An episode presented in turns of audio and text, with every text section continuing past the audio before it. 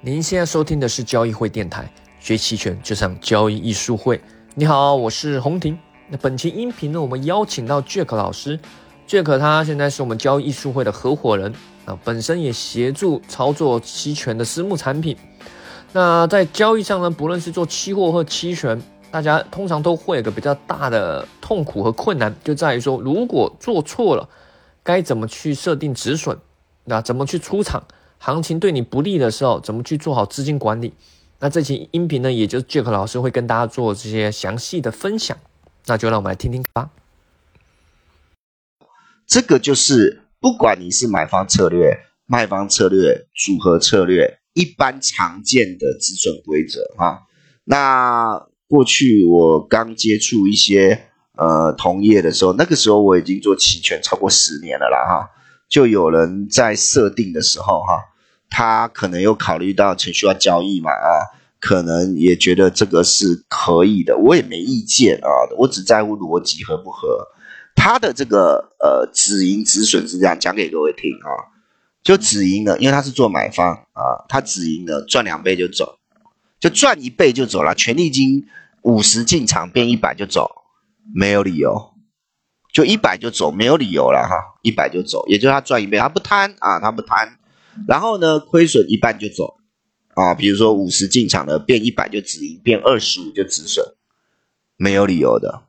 那我问他说，那为什么呃是一倍？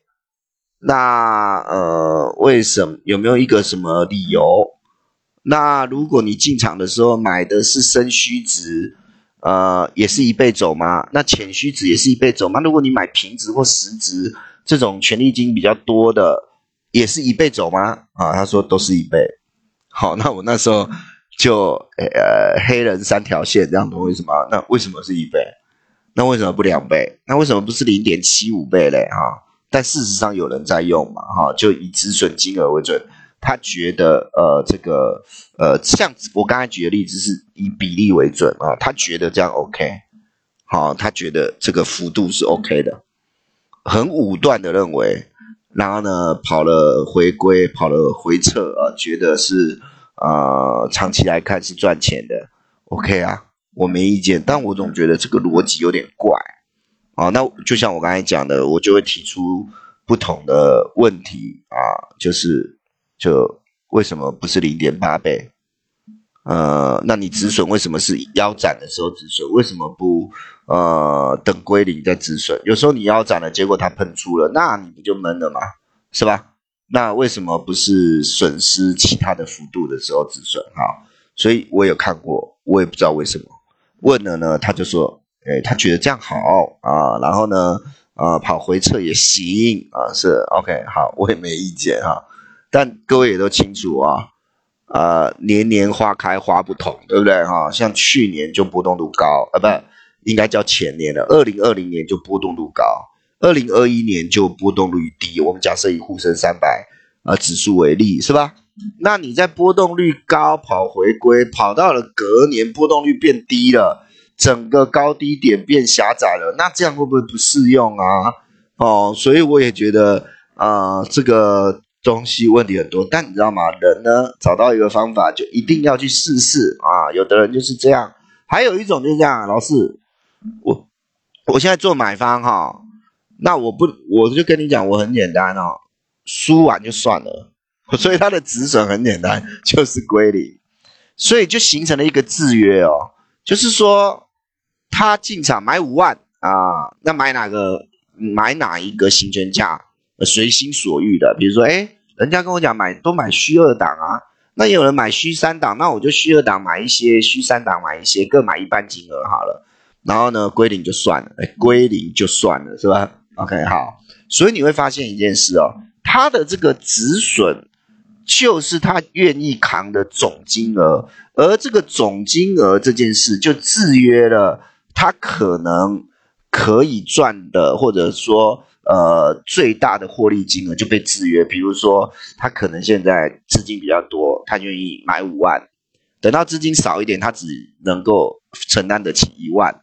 换句话说，也跟几率会不会出现大行情的几率的研判没关系。反正他就是他能扛得起的，以当下能扛得起的绝对金额作为一个止损的。换句话说，他在进场的时候，他就已经打着归零的这个呃打算呢。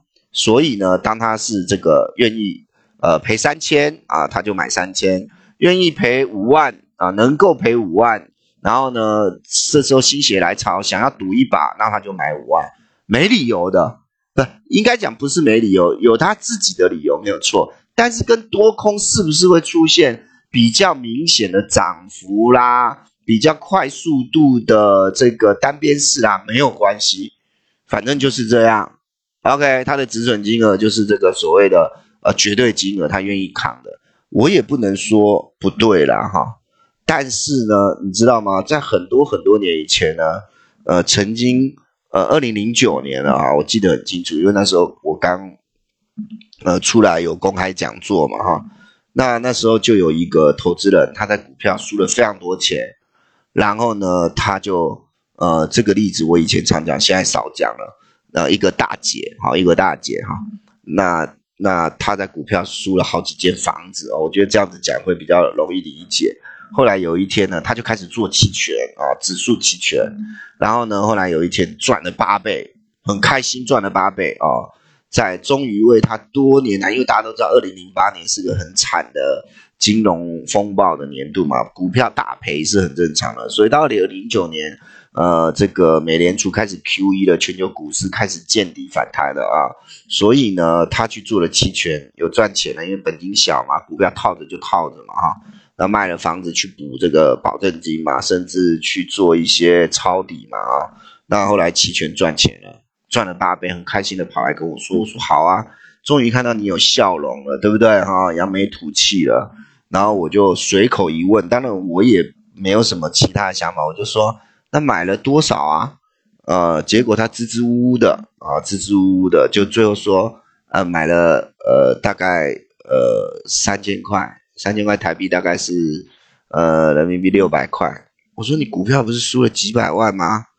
那你怎么买这么少啊？呃，怎么了？是当时没把握吗？他说没有，老师我有把握的，被我看对了是吧？我有把握的。那我说那是资金不够吗？不然你怎么好像这个比例不符合啊？怎么只买几百块？结果他跟我说他怕归零啊，他怕归零啊，有没有？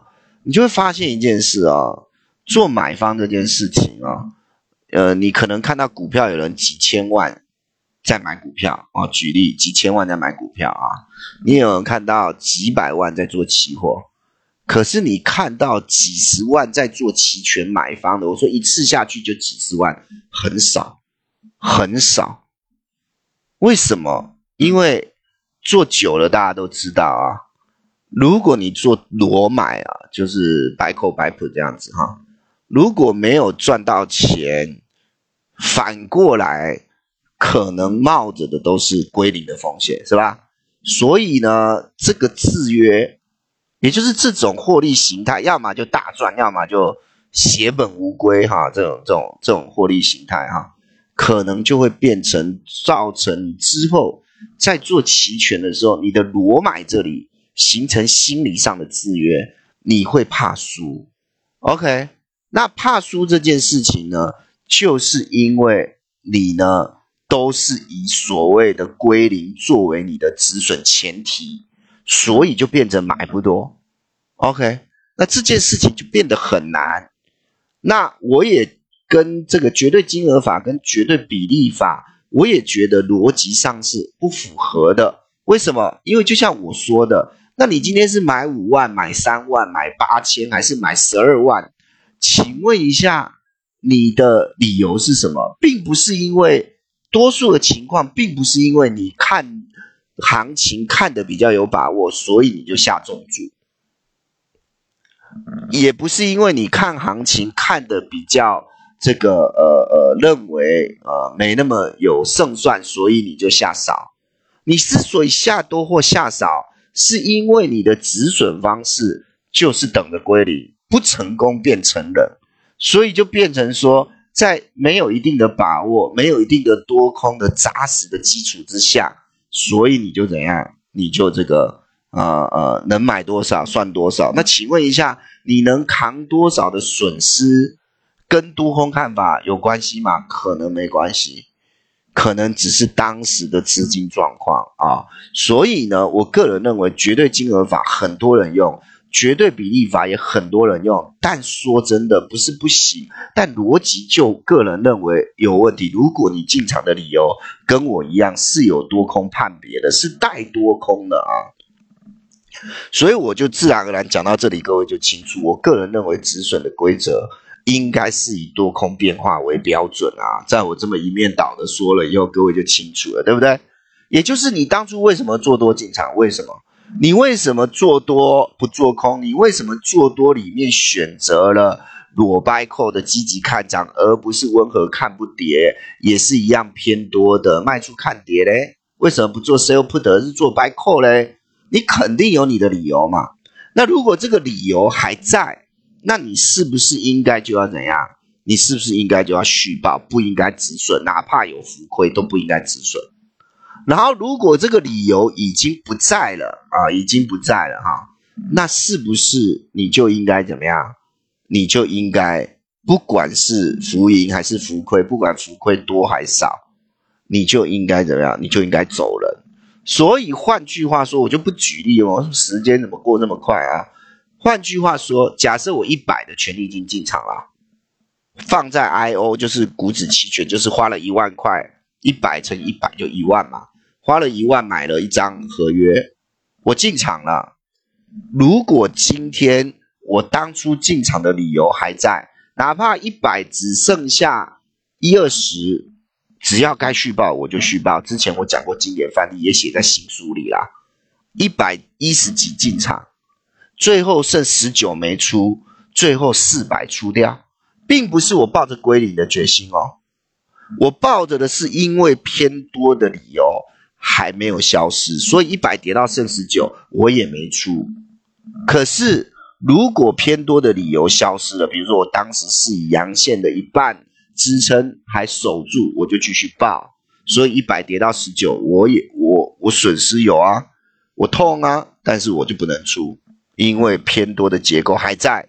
结果洗了四五天，一百跌到十九，最后飙上去两个呃。两天两个交易日，直接就从一百涨到四五百，我四百出掉，是吧？那这个东西就是我提到的，你应该以多空变化为标准。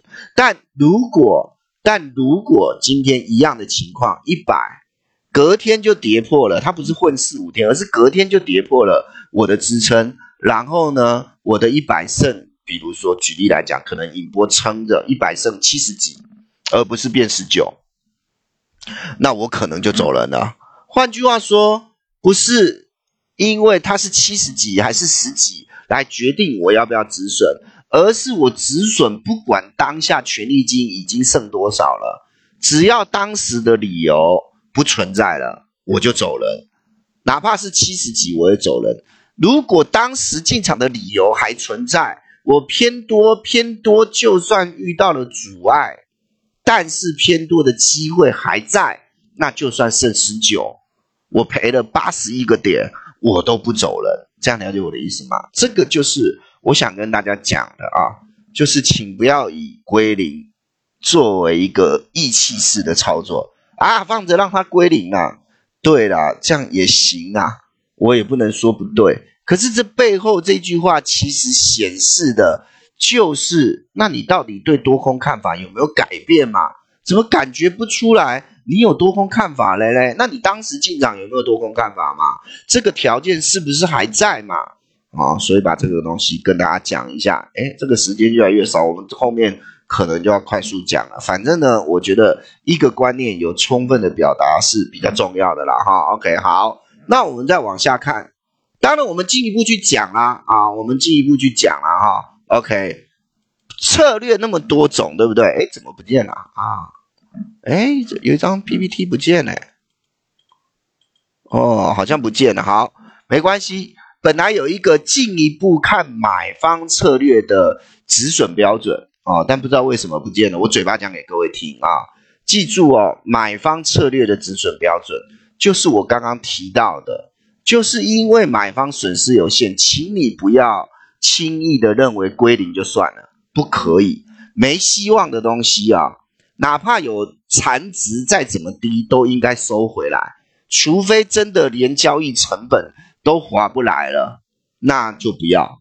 但是只要能扣掉交易成本，还有一些残值收回来，该收回来收回来。这里面有个很重要的因素啊，就是其实有些时候啊。你买方的偏多的理由消失，你不把 buy call 收回来，可是其实现在应该进 buy put。我举例啊哈，应该进偏空部位了，可是因为你的偏多部位还留恋还死扛，你在人性上可能就不愿意进偏空部位哦。那这个东西就会变成说，你又犯了一个。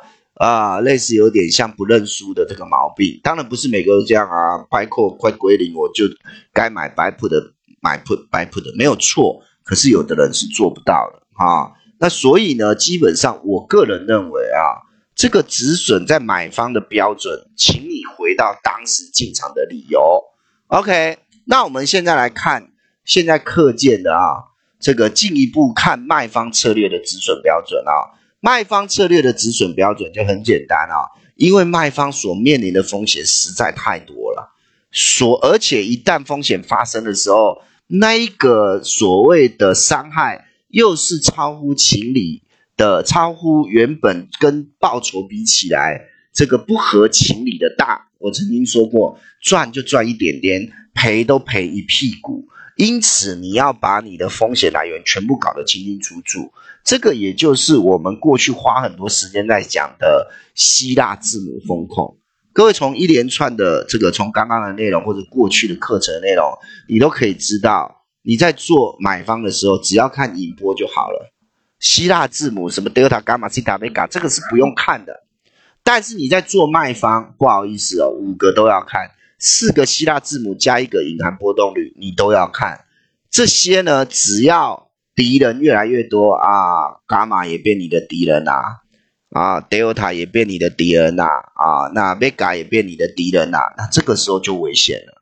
好，所以要记住哦，你在做卖方策略，你的止损，请你要注意希腊字母都要看。所以敌人不止一个，背后其实暗示的是各位希腊字母一定很重要。你要是希腊字母没搞懂，我建议你做组合单比较好。否则你就缺了一块，没事就没事，有事都是大事，这样了解我意思吗？哈，OK，好。那第二个呢？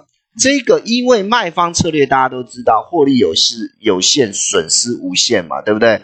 那这个特性呢不容易发生，但是你做不好，它就会发生啊。那这个东西呢就会变成资金控管是一个有时候你都都不应该止损的。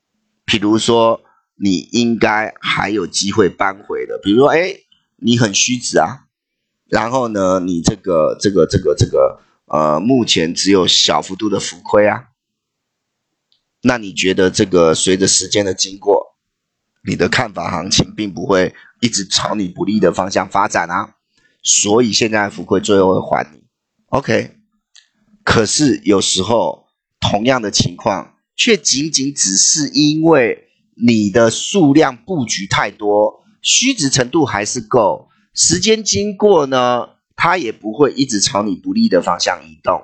但因为你的资金控管没做好，你进场的时候布太满，所以这个浮亏形成了不可承受之重，因此就得降低部位，而降低部位就是一种止损。当然，这里的降低部位不是全出。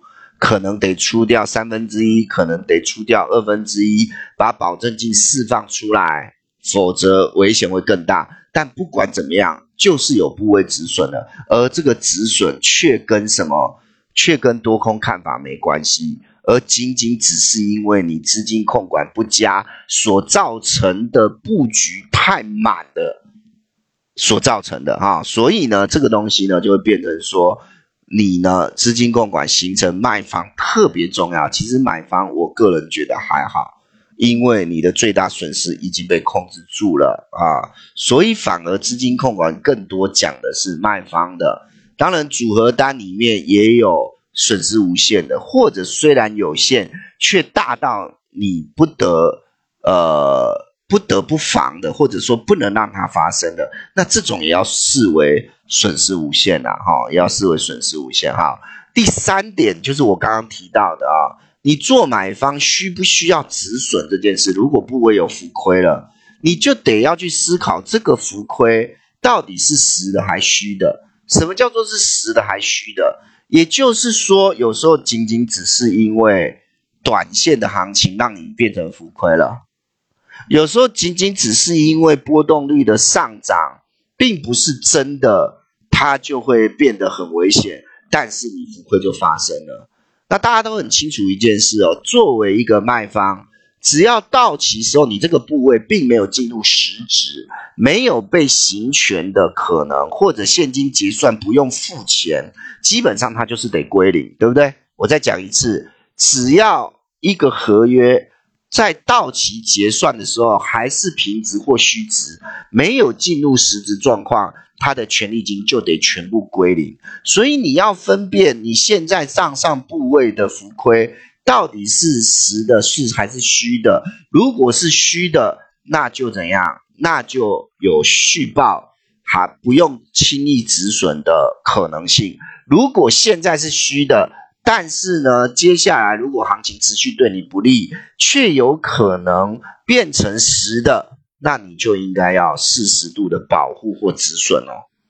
OK，所以如何分辨这件事情，就变得很重要。比如说你是技术面进场的，技术面是不是告诉你你的预判会出现错误了？你的这个行权价，这个有可能到时候会变成实值了。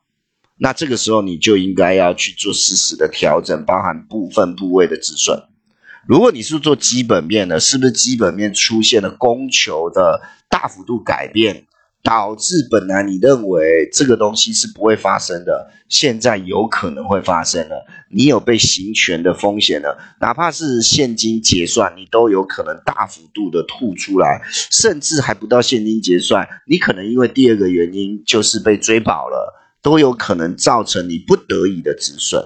好，所以呢，同时要兼顾两件事情：第一个，会不会因为资金用的不够，资金的不够，导致你被追保或者被断头？被强平，OK。